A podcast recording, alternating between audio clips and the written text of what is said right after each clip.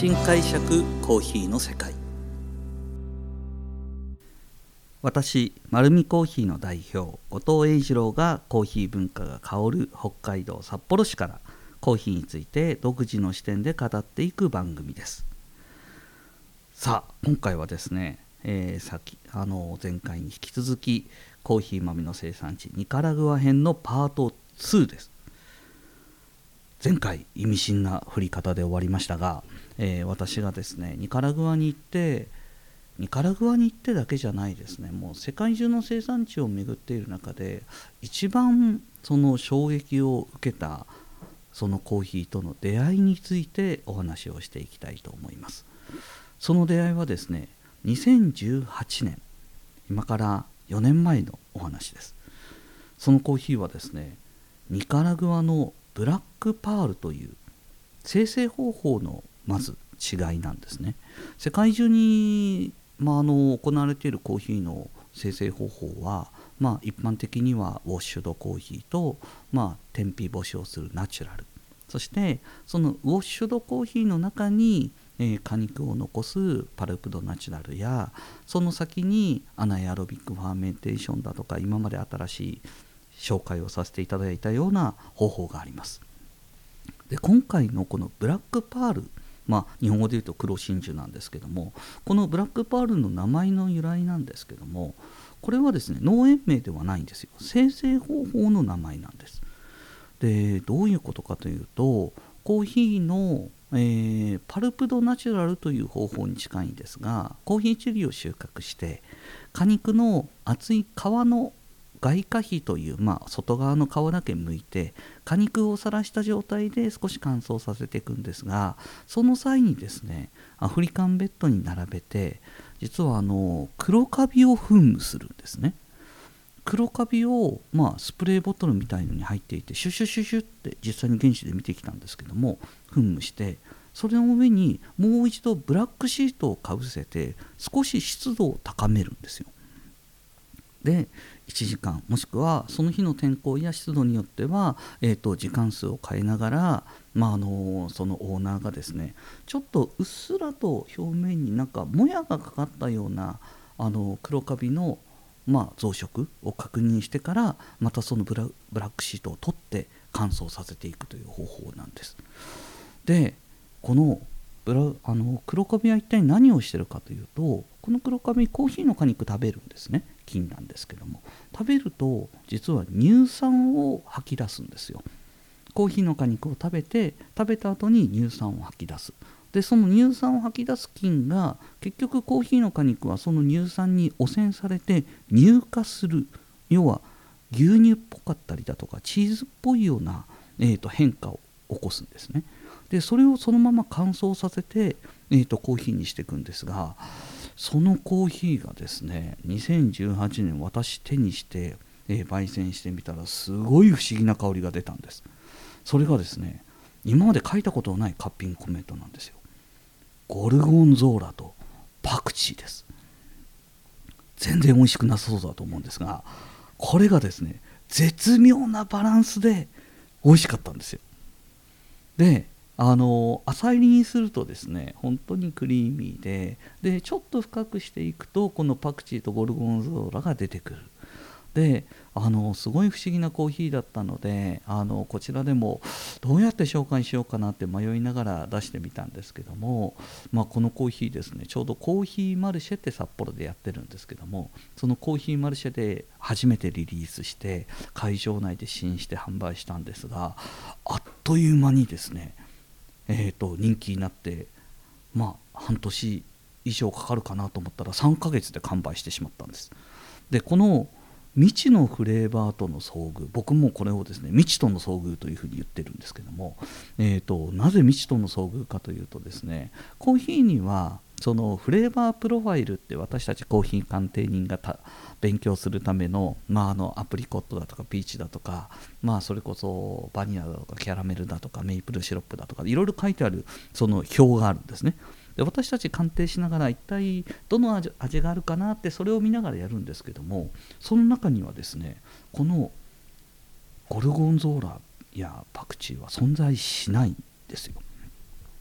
なので全く今までにないコーヒーの味だなっていうようなことが分かります。でこのコーヒーですねすごい面白いなと思ってたんですがやはりあのニカラグアの生産の中でまだ完全にまあ数値を取るための機械化だとかあの安定させるためのものが本当にあるわけではなくて、まあ、前回お話した通り牧歌的な農家が手作り感がある形でやってるのでまだちょっと不安定さは不安としてはあったんですね。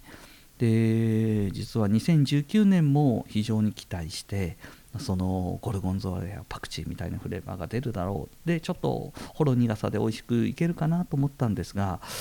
残念ながらですね2019年は全然その期待に応えれるような香りがしなかったんですよ昨年とはあまりにも違うどこにもそのパクチー感がない。あれ何だったんだろうかなってちょっと焙煎の仕方も工夫してえっ、ー、とまあ去年とは違うローストのプロファイルも踏んで何回もテストしてみたんですけども昨年と同じような味は出てこなかったんですね。でこのままちょっと引き下がるわけにはいかないという形で一生懸命ですねコーヒーの取り組み、まあ、向かい合いながらやってたんですけどその時気づいたのは生豆のグリーンコーヒーがまるでなんかブレンドされたかのように2種類の色が入ってたんですね。ナチュラルのコーヒーによくあるようなちょっと、えー、黄色っぽいような豆としっかりとグリーンの強い丸い豆と,、えー、と2種類あってそれがまあ生豆の状態で混ざってるんですよ。で、まあ、それを普通に私たちは焙煎してたんですけどもここになんかヒントあるかもしれないと。去年のゴルゴンゾーラとパクチーはどっちかの豆にあるだろうというような形で僕はあの多分黄色っぽいようなナチュラルの方に多分その香りはあるんだろうなと思ってですね。約半半日以上かけて、えーと、1キロ1キロ以上作らないとテストローストできないので1粒ずつですね、えーと、分別させて、えー、黄色い色のところとグリーン色の豆に分けて焙煎しました。そこで分かったのはですねイメージと逆だったんですよ。あのグリーン色の方にクリーミーな味があって、えーと、スパイシーさもどちらかといえばグリーンの方が強く出ているんですよね。ただ乾燥してると思われてた、えーと、黄色色の方に逆に言うとボディ感が出ていてやっぱり今までの自分の頭の中にある形とは明らかに違うという形になりました。実は2019年は僕ニカラグア行ってないんですね。なのでもう一度このブラックパールの生産工程を見たいという形で2020年えー、ニカラグアにやっぱり行ってきましたそして、え、現地でですねこのブラックパールのことをもうちょっと知りたいとは思ってたんですが、え、ただですね2020年のこのブラックパールがえーと、そこのサンプルに出てくるかどうかまだわからないんですよ。私たち現地にさあの鑑定に行くとですね必ずブラインドという方法を取るんですよ。なので、えー、そこのテーブルには15サンプル20サンプル出てくるんですけども、えー、全部番号しかついていなくてでどこの農園のコーヒーかわからないという状態で必ずやるんですね。なので、まあ、私ももうそれには慣れてるので、えー、2020年2月にカラグアに行ってですね現地でカッピングを行いました。で、えー、まあその時にはもうブラックパールのことは頭がなく頭の中にはなくて、まあ、純粋にあの今今年のサンプルの中からいいコーヒー探そうと思ってカッピングを始めたんですけどもその日並んだサンプルの中でですね一つだけ今までに感じたことのない感覚のコーヒーがあったんです。もうそれにですね我を忘れて虜になりました。いや圧倒的に違うんですよ。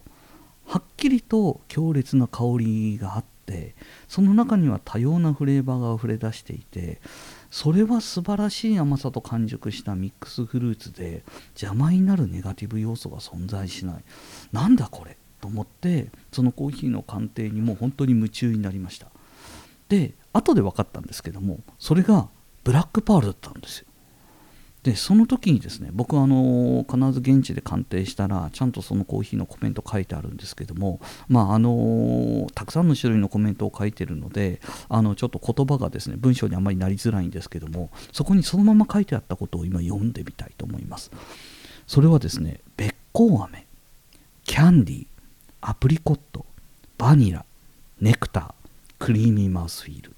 そして文章でもちゃんと補填していてドライの状態からほのかにフローラルでお湯にお湯に触れた瞬間爆発的に甘いフレーバーがあるんですよ。まるで紅茶のべっこう飴のようにまとわりつく香り。そしてアプリコットやピーチを含むトロピカルフルーツを連想させる香りもあるんですよね。で今までに感じたことのないはっきりとしたフレーバーで質感も滑らかで浅い加減もいけそう。だから僕ですねこれ今言ったコメントってブラックパールのもともと持っていたパクチーとか、えーと、ゴルゴンゾーラって書いてないんですよ。だから僕分かんなかったんですよね。でもすごい今までのコーヒーではありえないフレーバーだったんですね。それが実はブラックパールでした。まさに覚醒したんです。でこれはまさにあの僕ですね出会いだけじゃなくてここには社運もかかってましてちょうど買い付けのタイミングなのでこれを買うか買わないか考えないといけないんです。ただ生豆の買い付けはこの時2月なんですが日本に入荷するのは7月なんですよ。でこのまでの間に3ヶ月間出荷のための水分調整があることも分かっていてその間にどうやって変化するのかまだ判断しきれていないんです。で昨年の失敗もあります。昨年の状態がなぜああなってたのかまだ解決していないんですね。本当にこの取れたてだから出てきている味なのかその落ち着かせた後もこのフレーバーが出てくるのかもわからない状態でどの程度変化するのかわからない。でも今購入のオファーをしないとですねここまではっきりいいコーヒーですからこの後もどんどん来る各国のロースターに買われてしまう可能性がある。いやでもこの感じたことのないっていうのは不安要素しかないんですよね。やっぱり現地だからその、まあ、それこそ釣り船の上のあのイカ釣り漁船で食べたあのイカがなぜイカの味がするのかっていうのは釣り船の鮮度があるから出るだけの話でじゃあこれも今カッピングしたから出る味だけなのかまさにですね社運をかけた判断に迫られるわけです。ただ鑑定に感じた自分自身が感じたこの感動にもう嘘はつけなくてですね完全に暴走モードに走ってしまいました、えー、昨年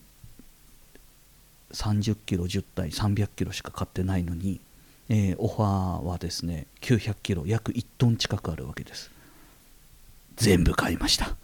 はい。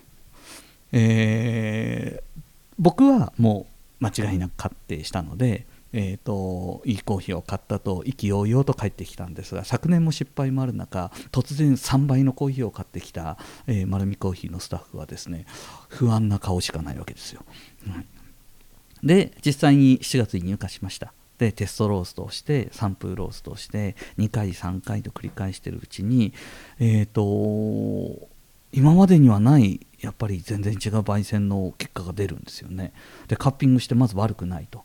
基準的な濃度では。でも、えー、本焙煎を僕実際にサンプルではあの行うのが、まあ、15年ずっと使っているディードリヒというアメリカの焙煎機の釜があるんですけどもこれで自分の感覚のすり合わせをして焙煎をします。で、えーと、1回217度で焼いた時には、えーと、間違いなくいいコーヒーだってことは分かるんですけども今までの焙煎と全然違うのがですね大体シングルオリジンのコーヒーを焙煎する時には一つのその個性を見つけるんです。でその見つけた個性が最大値になった地点で焙煎を止めるということを意識します。なのでその個性が増幅していくんですけども一つの個性。この焙煎このブラックパールはですねえっ、ー、とその焙煎を進んでいく209度212度214度そして深い加減も探ってみたんですけど224.5度とかですね。そのたんびに違うキャラクターがポンポンポンポンと顔を出すんですよ。なのでバリエーションが圧倒的に多いんですね。で焼き加減ごとに全く違うコーヒーじゃないんじゃないかと思うぐらいテイストが変わるんですよ。でまあ一番その甘さだとかフルーティーが出る加減の209度の加減で焙煎してみたらやっぱりすごく美味しかったんですよね。でこれはまず大丈夫だなと思ってたんですが、まあ、ここが焙煎人のですねこだわりの職人っぽいところをちょっと残す私の面倒くさいところなんですけども、えーと、繰り返し焙煎してる間にですね今まで焙煎したことの焙煎として出したことのない浅い度合いえーとまあえー、ゲイシャ種っていうのがもともとすごくいいコーヒー豆であってこれはもう収穫時点から本当に完熟した実だけを丁寧に収穫して本当に細かな管理のもとで、えー、私たちの手元に届くので状態がすごくいいので浅く焼いてそれこそまあそうですね。お魚でいうとお刺身。まあお寿司のネタとして出せるぐらいの鮮度を保ってるので209度といううちの釜でいうと一番浅い加減で焼いてもすごくフレーバーも味も綺麗なんですけどもこのブラックパールですね204度で何かあるんですよね。204度ってえー、焙煎やったことある方だとちょっと分かるんですけど1ハゼっていうそのコーヒー豆が膨張し始めて数秒後ぐらいなんですよ。でこれ普通に飲んだら間違いなく青臭くて生焼け状態なんです。なんですが204度に何かあるんですよ。なんかあるな。もしかしたらこれは美味しいんじゃないかな。でも一回も出したことないことなのででまあ焙煎しながらですねブツブツブツブツ僕がそういうことを204度なんかあるなって言ってると後ろで一緒に焙煎してる人間がですねすごい不安そうな顔で私のことを見るんですね。絶対出しちゃダメな温度だから。でもですね出しちゃいました。204度。23日経ってちゃんと味を見てみたら生焼けも青臭さも何もないんです。で今までのコーヒー液体として飲んだコーヒーには一度も感じたことのない明確な甘さが出てたんですよ。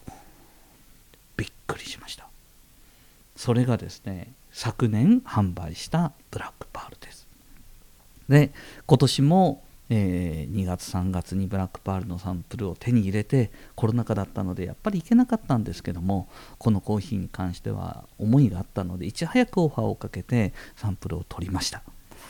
でこちらでカッピングして、えー、今年もですね昨年同様全量買いました。ということは昨年以上にものすごくいい状態だったということです。ただやっぱりまだ一末の不安は残ってます。その後どうやって乾燥させて私たちのこの後手元に届く状態はいい状態なのかまた変化をしてるかどうかはわからないんです。で実はこの放送のある、えー、9月の17日この頃にきっとリリースされていると思います。まあ、一応目指しているのは10月1日なんですけども9月中旬にはもうあの届くことは分かっているのでそれがですね素晴らしいコーヒーになっているかどうかはまだ分からないのでぜひ皆さんが試してみてください。はいこのようにですね、えー、コーヒーにまつわることそして経験したことから独自の視点でお話ししていこうと思って今回もですね私が感動したブラックパールについてお話しさせていただきました。で丸るコーヒーは、えー、札幌市に4店舗あります。そして、えー、通販サイトもありますのでインターネットの方で調べていただければ丸るコーヒー店出てくると思います。で今回のブラックパールも味が確実に美味しければ必ずリリースしてくると思いますのでその際には是非自分に合うコーヒーなのかどうか皆さん自身で、え確認していただきたいと思います。本日もありがとうございます。